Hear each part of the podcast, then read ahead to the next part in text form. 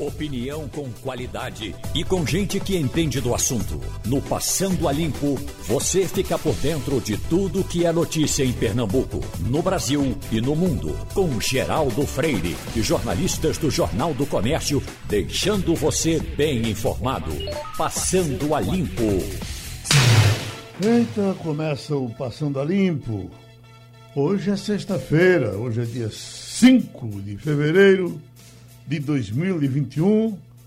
O Passando a Limpo começa e tem Romualdo de Souza, tem Igor Maciel e tem Wagner Gomes.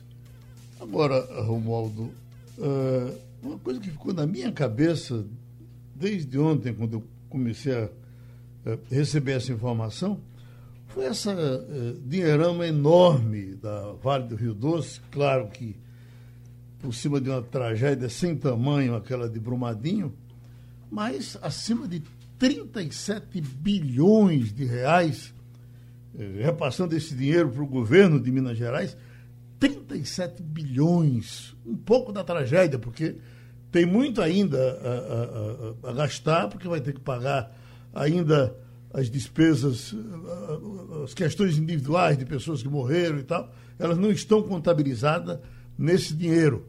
E desse dinheiro, para Brumadinho, pelo que eu estou sabendo, e para alguma coisa para a família, seria uh, 5%, do, 30%, é, 30%.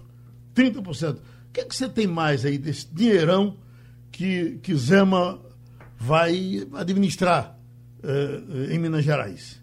Olha, Geraldo, parece pouco, mas você pode imaginar o seguinte: o governo de Minas Gerais criou um departamento próprio para atender as famílias de Brumadinho e também atender aquela força-tarefa, reforçar aquela força-tarefa, porque até hoje eles estão buscando 11 corpos que ainda não que ainda estão desaparecidos. Então tem uma força-tarefa trabalhando só para essa área.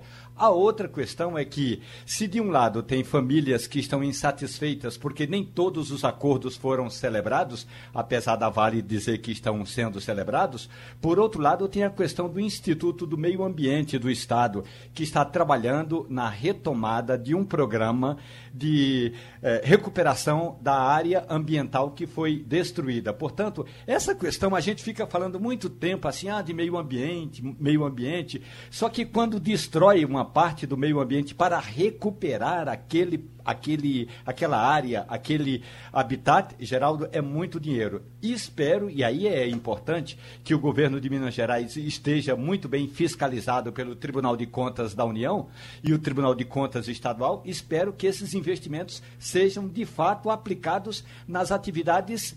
É, é, fins e não nas, atividade, nas atividades meio. O que é isso? Tem uma parte da recuperação do, da área ambiental, os recursos vão para isso. Tem uma parte da recuperação do rio, portanto, vai ter que melhorar a qualidade do rio. E tem uma outra parte que é com relação às famílias que estão ainda desabrigadas. Portanto, o governo do estado de Minas Gerais recebeu uma, uma bolada e tanto, e ah, nas promessas do, eh, ditas ontem pelo governador Romeu Zema, Geraldo, a a equipe vai continuar trabalhando até encontrar o último corpo, o que cada vez mais é difícil, porque é, os aterros estão aumentando, chove, modifica aquela região. Mas eu acho que o importante é que o governo do estado agora não vai poder dizer que não tem como não recuperar aquela área degradada. Vai ter que recuperar, Geraldo. Toffoli vota contra reconhecimento do direito ao esquecimento. Igor Marcel, está aqui o ministro do Supremo Tribunal Federal, votou contra o reconhecimento, o reconhecimento do direito ao esquecimento. A questão trata do uso da imagem de pessoas envolvidas em casos de grande repercussão em programas de televisão. Toffoli é o relator do caso. E a corte começou a julgar o recurso da família Aida Cury, uma jovem que foi assassinada após uma tentativa de estupro em 1958 no Rio de Janeiro. O caso foi lembrado pelo programa Linha Direta da TV Globo em 2004. Então, gente dizia, olha, não pode mexer com isso, e gente dizia, pode. Então, nesse caso, tem o voto do Toffoli, me parece em cima da lógica do que se esperava que fosse acontecer. É assim? É, em cima, é, em cima da lógica do que se esperava, porque, na verdade, não é uma questão de achar que deve ou que não deve. Nesse caso, é porque o, você não tem nada na Lei Geral de Proteção de Dados sobre isso, nem no Marco Civil da Internet. Então, você não tem como encaixar isso ali por enquanto. Você tem é, uma situação que é, realmente é complicada, porque você tem crimes pessoas que, que ficam marcadas, famílias que ficam marcadas por crimes muitas vezes, e aí tem outros casos também, não são apenas crimes e não são apenas as vítimas, porque quando você fala em direito ao esquecimento, é, por exemplo, você, a gente tem crimes notórios é, que chamaram a atenção, pelo menos, no, no Brasil e que criaram muita polêmica e que geraram muita repercussão. Por exemplo, o, o assassinato de Daniela Pérez, e aí da, da atriz Daniela Pérez.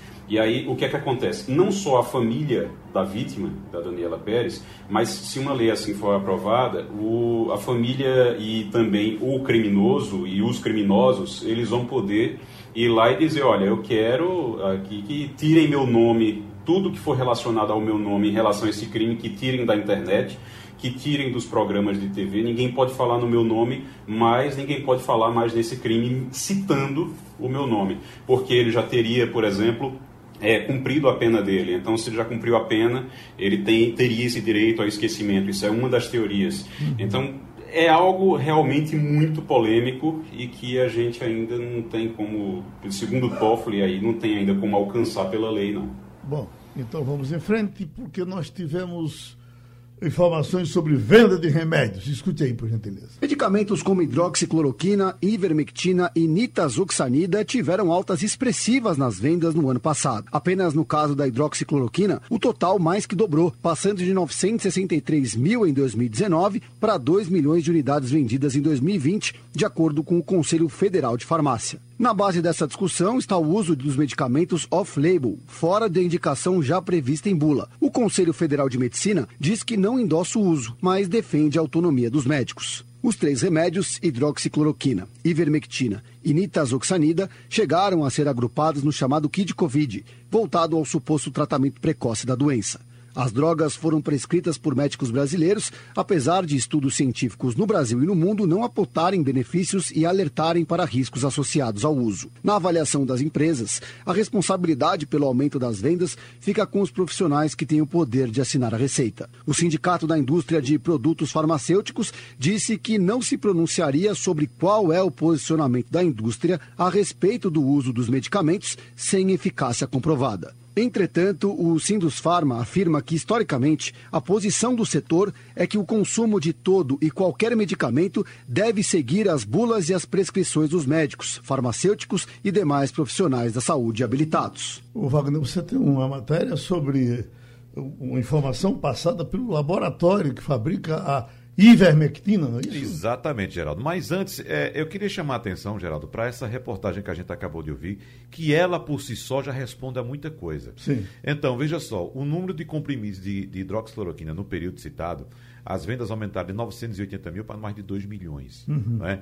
É, é, de ivermectina subiu também, como a reportagem mostrou, nitazoxanida. Se isso funcionasse, a gente não teria a pandemia nos padrões que nós temos hoje. Uhum. Não, só essa reportagem já basta você pensar. Pô, tá todo mundo comprando, aumentou, pra, mais que dobrou as vendas desses medicamentos e, e a pandemia disparando desse jeito. Né? É uma coisa absurda. E, e, levando em consideração também que medicamentos como, por exemplo, a cloroquina, a hidroxicloroquina, são medicamentos importantes para pessoas que já tratam problemas que dependem dessas drogas, ou dessa droga, como por exemplo. Argumentava, inclusive, Wagner, no começo, que com esses remédios eram muito consumidos na Índia, a Índia estaria vivendo uma situação diferenciada quando é agora. Vem a informação de que a Índia está com 290 milhões de, de, de contaminados. É.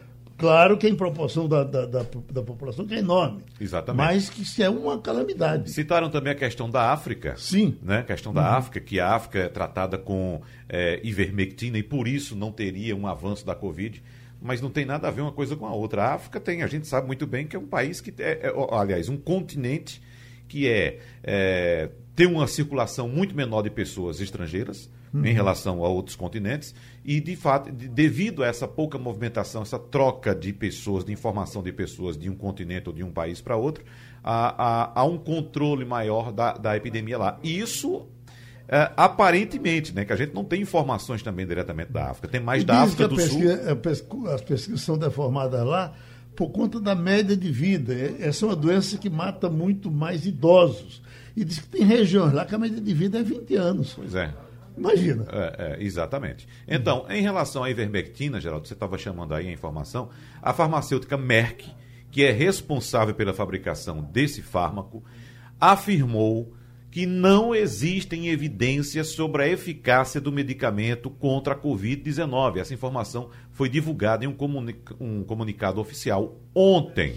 Então, segundo a empresa, os cientistas continuam examinando as descobertas de todos os estudos disponíveis e emergentes sobre o efeito do remédio contra a doença causada pelo coronavírus, mas até o momento não há nenhuma base científica que aponte efeitos positivos em pacientes. Vou repetir, esse comunicado foi publicado ontem, divulgado ontem, pela farmacêutica Merck, que é responsável pela fabricação da ivermectina. Então, esse é um comunicado oficial da Merck reconhecendo que a ivermectina não tem eficácia contra o novo coronavírus. Congresso Nacional, com as modificações acontecidas agora, prometendo a reforma tributária para resolver daqui a oito meses.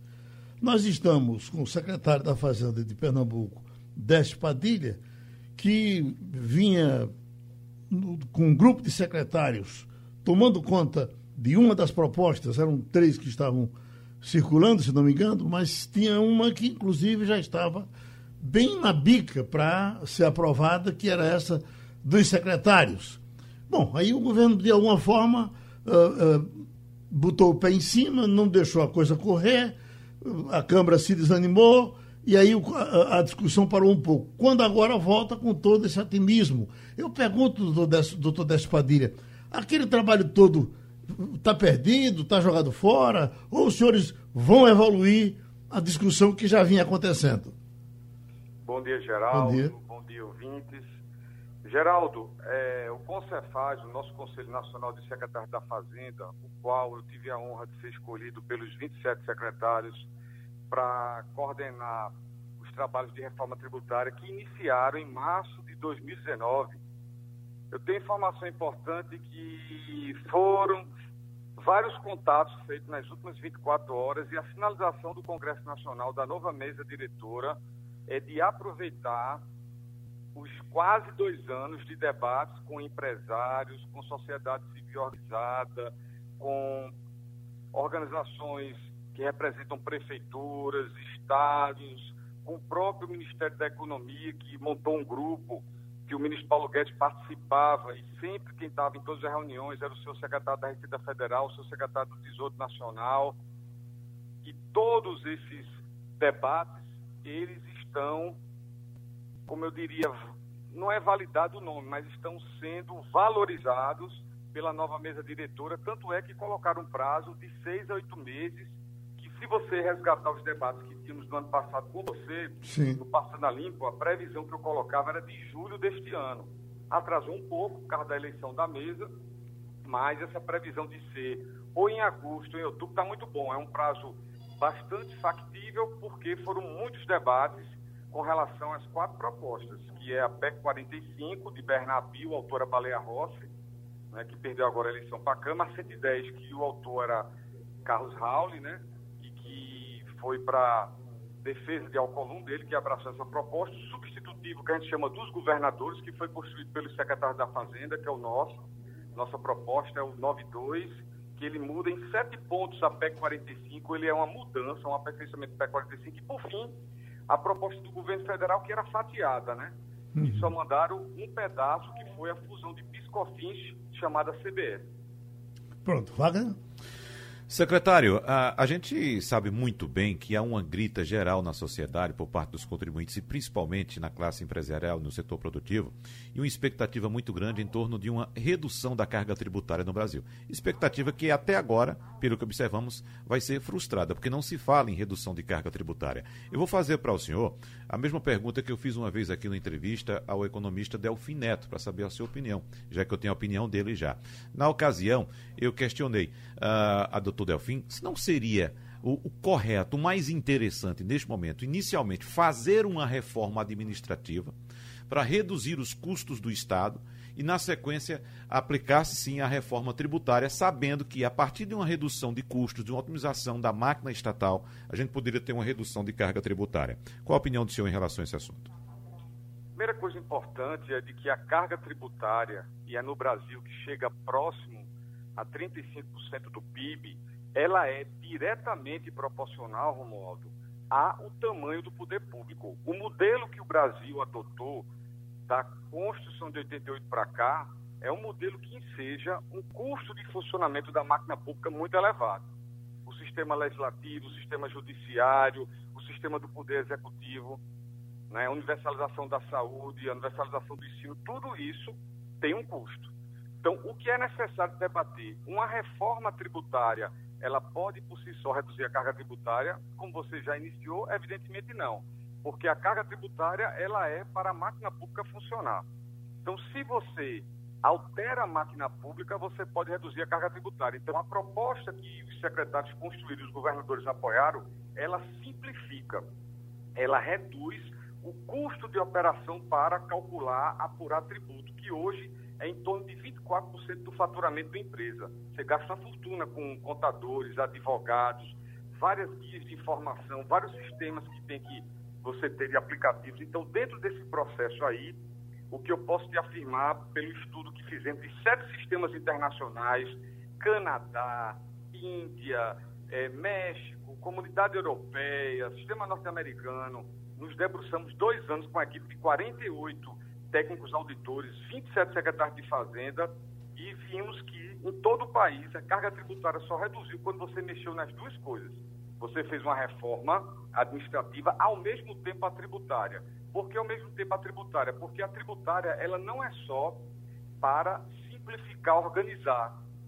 Ela também é para desconcentrar em alguns estados que têm característica de posição centralizada administrativa, que é o Brasil, um país continental em que muita coisa, um prefeito do interior tem que pegar um avião e ir para Brasília ou um governador, porque a tributação, 78% fica na mão da União do Brasil. E o país é continental, ele tem que ter uma distribuição tributária diferente do que foi feito em 88, porque o país não é central, é um país muito grande, tem que ser descentralizado e você tem que reduzir o tamanho do Estado através de uma reforma administrativa. Tem que ser as duas medidas ao mesmo tempo, porque senão descalibra. A meu ver, tem que começar a administrativa pela Câmara e a tributária pelo Senado. Igor Marcel. O, a gente acompanha. Muito bom dia, Décio. Bom dia, secretário. A gente é, é, tem acompanhado, dentro dessas discussões da reforma tributária, a gente tem acompanhado, a, principalmente, como o senhor estava dizendo, a simplificação, a necessidade de simplificar essa cobrança e ver como é que vai ser feita essa distribuição. E aí, na distribuição, isso tem a ver também com o Pacto Federativo. O senhor acredita que essa mudança, essa modificação, se a gente tiver a reforma tributária na, no formato que está sendo discutido, a gente vai ter realmente uma mudança, ou pelo menos o início de uma mudança no Pacto Federativo, na forma como ele é, se desenvolve hoje em dia? A gente vai ter essa menor concentração em Brasília? Só acredita nisso ou num primeiro momento a gente só vai ter realmente uma simplificação? A gente paga 20 mil tipos de imposto e a gente vai pagar 5 ou 6. É isso somente?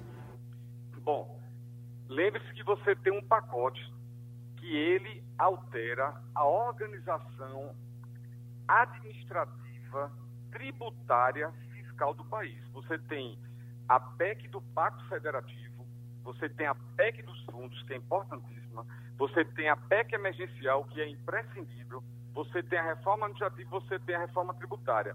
Se a gente estiver debatendo que este pacote, daquela pauta que houve a reunião com o presidente, com Rodrigo Pacheco e com Arthur Lira, que é uma pauta enorme, enorme, que vai desde a autonomia do Banco Central, que vai ser votada a semana, a semana que vem, como também entra até debate sobre a questão de índios tal. Eu vi a pauta imensa. Se for a pauta daquela toda, em menos de dois anos não vai se votar. E o Brasil só tem esse ano para reformas estruturadoras, porque no ano que vem é de eleição. Então, a meu ver, se trabalhar esse pacote que eu falei, Pacto Federativo, é, a parte da PEC dos fundos, essa parte também que é importante no que tange a emergencial, a reforma tributária, este conjunto de reformas, aí a gente consegue chegar onde você colocou. Haverá necessariamente uma desconcentração pela, pela a combinação de todas essas aí, e você terá uma possibilidade de desenvolvimento e crescimento mais rápido, porque o Estado vai se tornar mais racional no país. Se você só aprovar a tributária ou só administrativa, não, porque a administrativa ela só mexe para frente e tem um aspecto de que ela é do alterando o regime, é, regime jurídico de servidor. Então, isso é uma coisa que tem que sempre se modernizar, mas não é suficiente. Romualdo de Souza. Décio Padilha, bom dia, secretário. Essa história de fazer reforma eh, tributária sem modificar justamente aí alguns periféricos. Vamos tratar da questão do pacto federativo, secretário. A gente sabe que tem até é, um passivo que o governo federal disse, promete que vai discutir agora com os governos é, estaduais. O senhor não acha que seria primeiro necessário, aí exatamente nessa ordem, primeiro discutir o pacto federativo, depois de fazer as compensações todas, aí sim se debruçar no relatório do deputado Agnaldo Ribeiro? Se você seguir uma lógica, seria por aí. O problema é que a dinâmica política é uma formação de nuvens que se altera o tempo todo. Então, esta lógica de estratégia, ela normalmente não ocorre dentro de um, uma tramitação de propostas que são de grande impacto na sociedade. Então, o que eu acho que a gente deve imediatamente fazer é construir a pauta mínima e essa pauta mínima, ela tem que ter o mínimo do mínimo três questões, mas esse é o mínimo mesmo. A PEC do Pacto Federativo, a PEC emergencial, a reforma tributária. Por que logo essas três de cara? Temos um problema, mudamos agora a Constituição para criar um novo Fundeb, importantíssimo para o país. Só que o problema, que eu sempre converso com muitos parlamentares e peço ajuda, é importante que toda mudança ela venha em cima de cálculo, cálculo atuarial, cálculo econométrico, projeção para os anos que vêm. Então, quando você coloca, feito o Estado do Rio Grande do Sul, que esse ano vai ter que aportar 3,2 bilhões a mais dos 8 bi que já aporta na educação, da onde ele vai tirar esse dinheiro?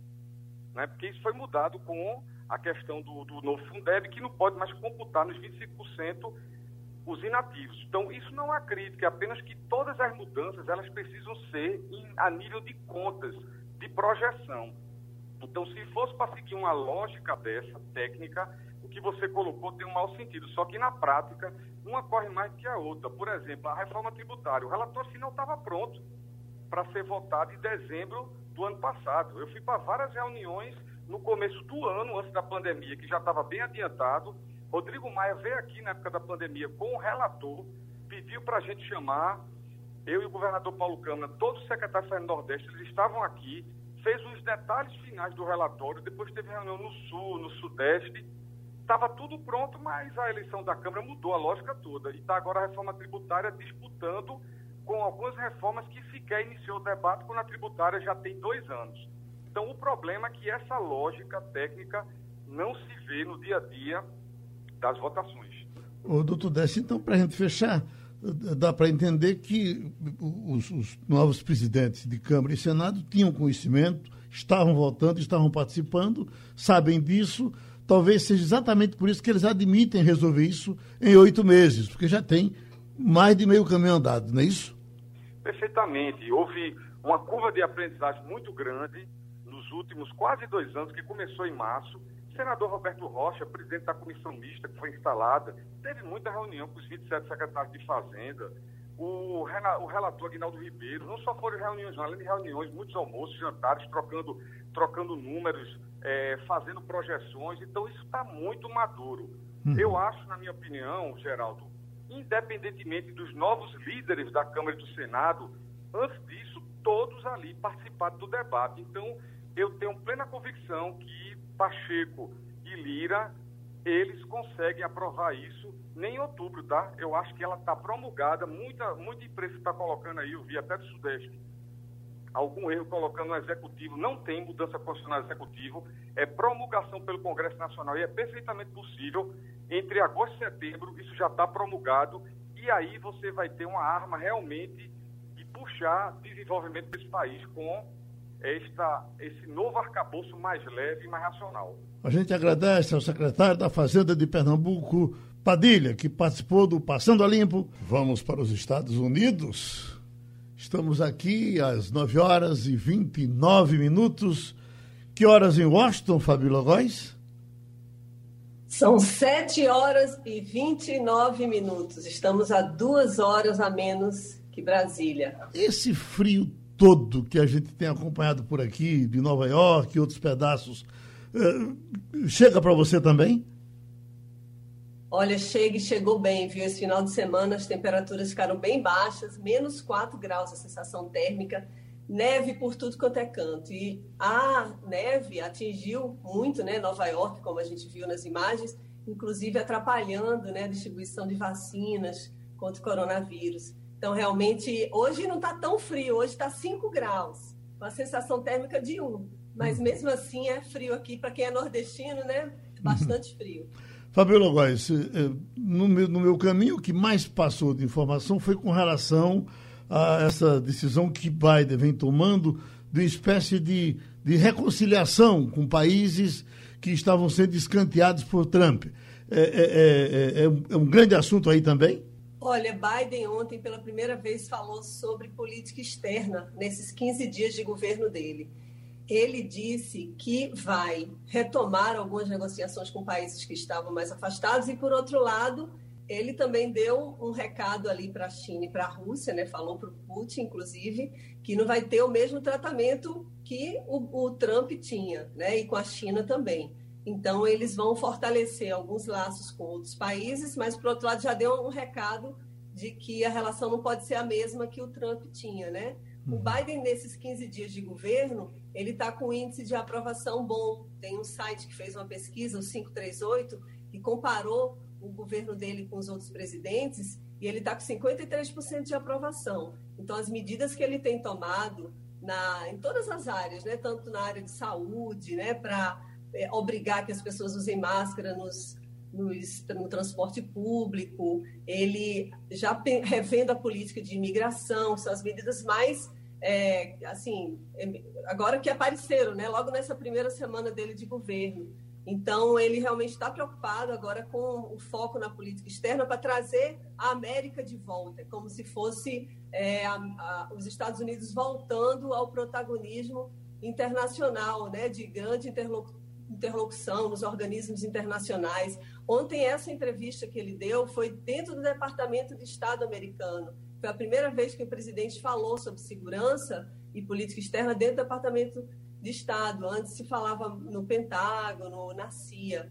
Então, ele já tem sinalizado. E a relação com o Brasil é, pode ser que melhore, né? Porque ele está aberto. O Biden, nesse primeiro momento, ele está se projetando como um conciliador, tanto com outros países quanto até no Congresso mesmo americano. Ele ele tem deixado os assuntos mais polêmicos para Nancy Pelosi, né, que é presidente da casa, que é democrata, para atuar. Então ele está numa postura bem de conciliação mesmo e as relações com o Brasil elas podem se tornarem ainda melhores, né? Não é, é o da diplomacia não se faz com ideologia, né? Que estava muito afinado com, com o governo anterior nessa relação do Brasil, mas ele está agora revendo isso e vai é, abrir mais de repente uma parceria comercial. Já se fala nisso aqui. Igor Marcel. Fabiola, muito bom dia para você. A gente é, acompanhou nos últimos dias um clima muito é, pesado no, nas ruas mesmo de Washington, principalmente. A gente via é, militares nas ruas o tempo todo, um clima de tensão frequente. Eu queria primeiro saber como é que você está vendo agora. Voltou ao normal? Está totalmente normal? Ainda tem militares nas ruas? Ainda existe algum tipo de tensão? Por causa de, de, de, Trump ou por conta dos apoiadores de Trump, do, de tudo que aconteceu ou não. E em relação a, a, Biden, eu queria que você comentasse essa declaração do deputado americano que é responsável pela relação com o Brasil, que diz que Biden não é vingativo, mas que Bolsonaro precisa ceder. Como é que seria? Ele teria que ceder como? Bom dia, Igor. Então, a sensação aqui nos Estados, aqui em Washington especificamente, é bem diferente do que aquela da invasão né, do Capitólio. Não vejo mais aquela quantidade de policiais. A gente estava aqui num clima de guerra, né, com muitos policiais na, nas ruas, com barreiras mesmo de impedir de carros passarem, pessoas passarem para determinados locais. Agora a gente não vê isso tudo, mas é, aqui é tudo muito vigiado, né? Washington é assim, é uma a gente anda na rua e certamente tem câmeras, de vez em quando a gente vê uma câmera no comércio, né? A gente tem essa sensação de segurança aqui. E realmente a realidade é totalmente diferente daquela vista né, depois da invasão do Capitólio.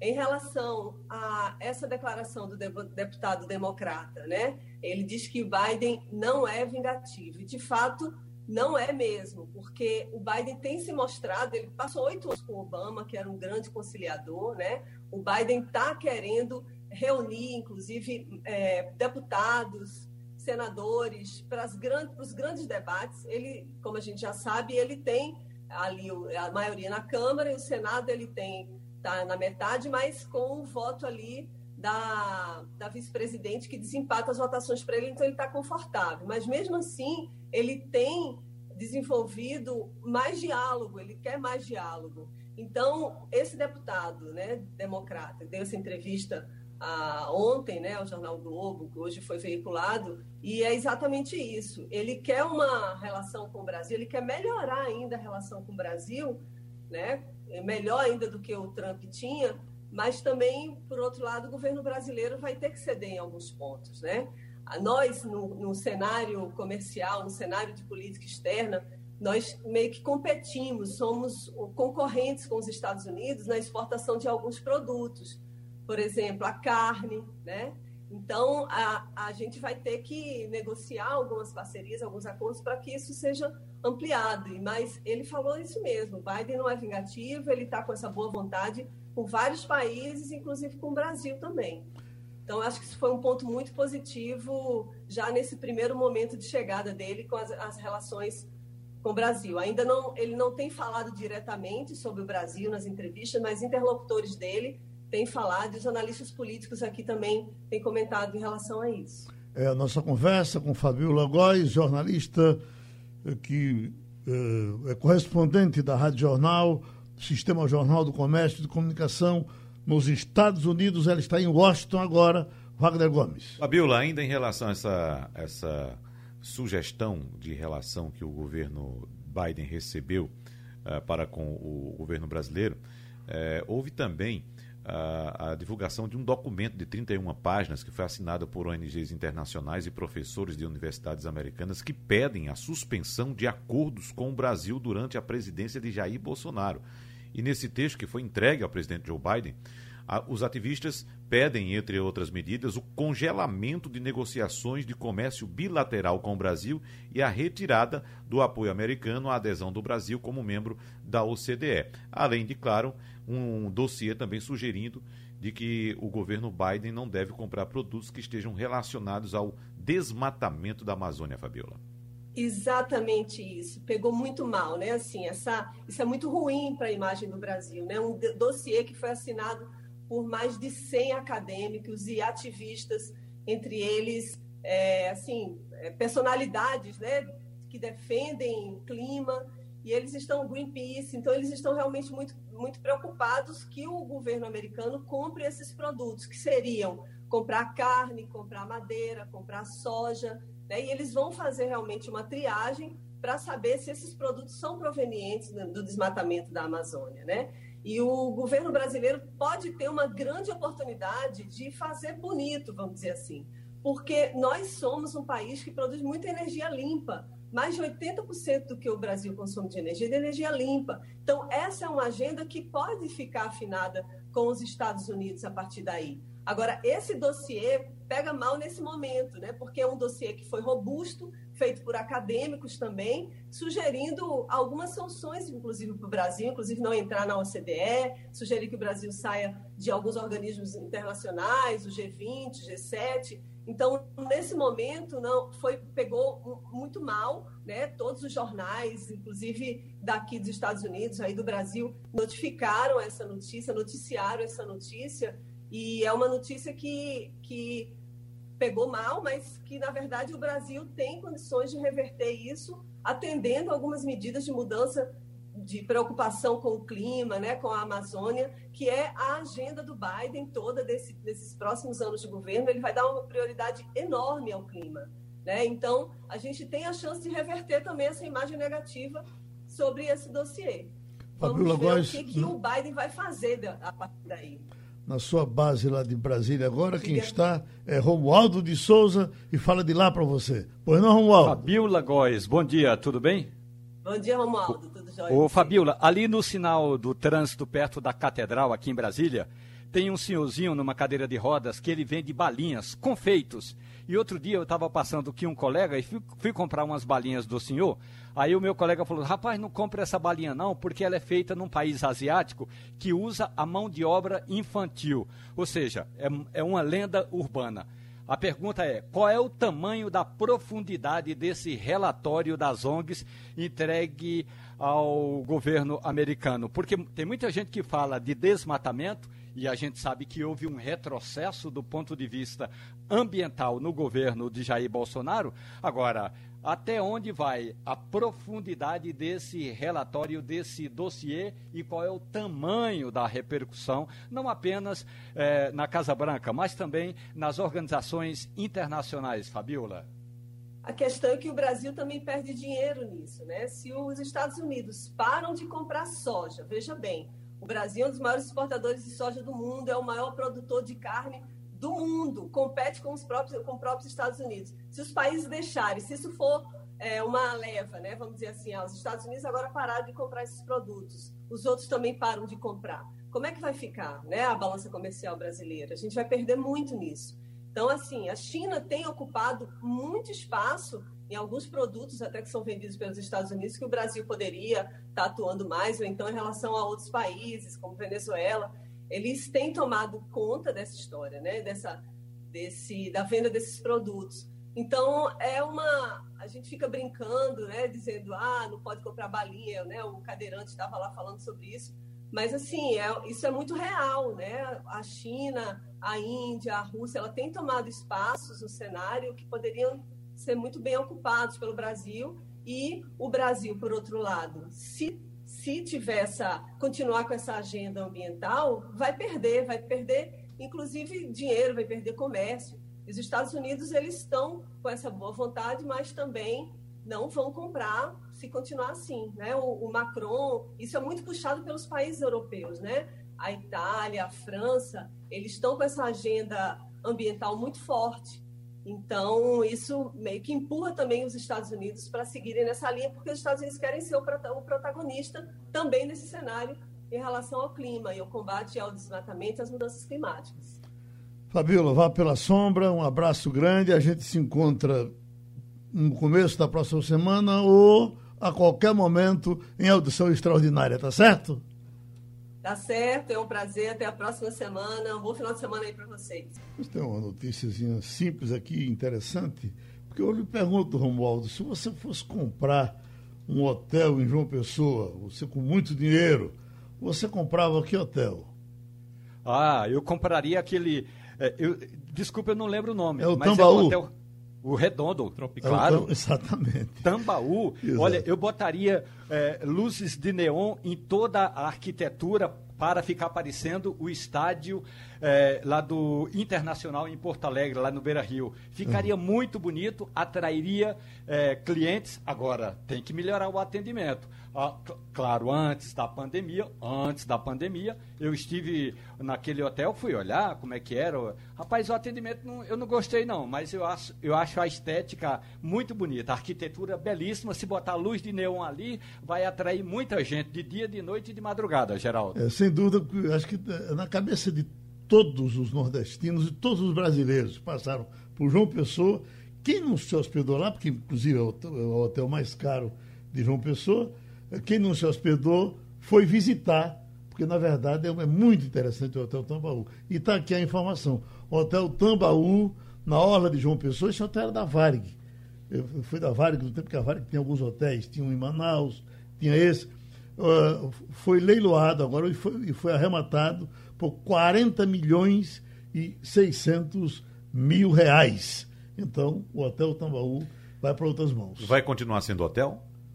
Bom, é, é, essa é a pergunta. Essa né? é a questão. Né? Uhum. Mas o turismo de uma pessoa tem crescido, né? Uhum. Uh, ele muito bem instalado, você dormir no hotel com aquela água do mar batendo na, na, na, nas paredes. Uhum. É uma sensação maravilhosa. Você já foi, Romualdo já foi. Você já foi também, né, Igor? Rapaz, eu já fui, sim, já fui com hóspede e eu morei um tempo em João Pessoa, né? Eu sim. passei quase dois anos morando em João Pessoa e tem uma coisa, uma coisa curiosa. Eu cortava o cabelo lá, sim. eu ia para lá porque tinha lá dentro da estrutura acredito que hoje não tenha mais, até por conta de toda essa situação, mas antes tinha é, salão de cabeleireiro lá, lá, dentro, então atendia os hóspedes e atendia a população, quem quisesse ir para lá cortar o cabelo também. Então eu cortava o cabelo e fazia a barba lá no hotel, no hotel tropical, que é o Hotel Tambaú, né? Uhum. É bom lembrar que o hotel estava fechado, né, Geraldo? Não estava funcionando mais tava como fechado. Estava tá, tá fechado, fechado agora há pouco, né? Estava fechado. Porque é. eu não me lembro dele ter parado. Ele, ele funcionava, às vezes até pela metade e tal, mas estava sempre funcionando. É, agora Fernando Castilho está me informando aqui que o prédio vai passar por uma reforma, uhum. né? E vai ser transformado em, em, em hotel, em outro hotel. Outro né? hotel. Em outro hotel. É, então vai ser o maior hotel de João Pessoa. É, já, acho que já é, né? É. Vai ser muito é. mais maior. Só se for. É, exatamente. A informação do Fernando Castilho aqui.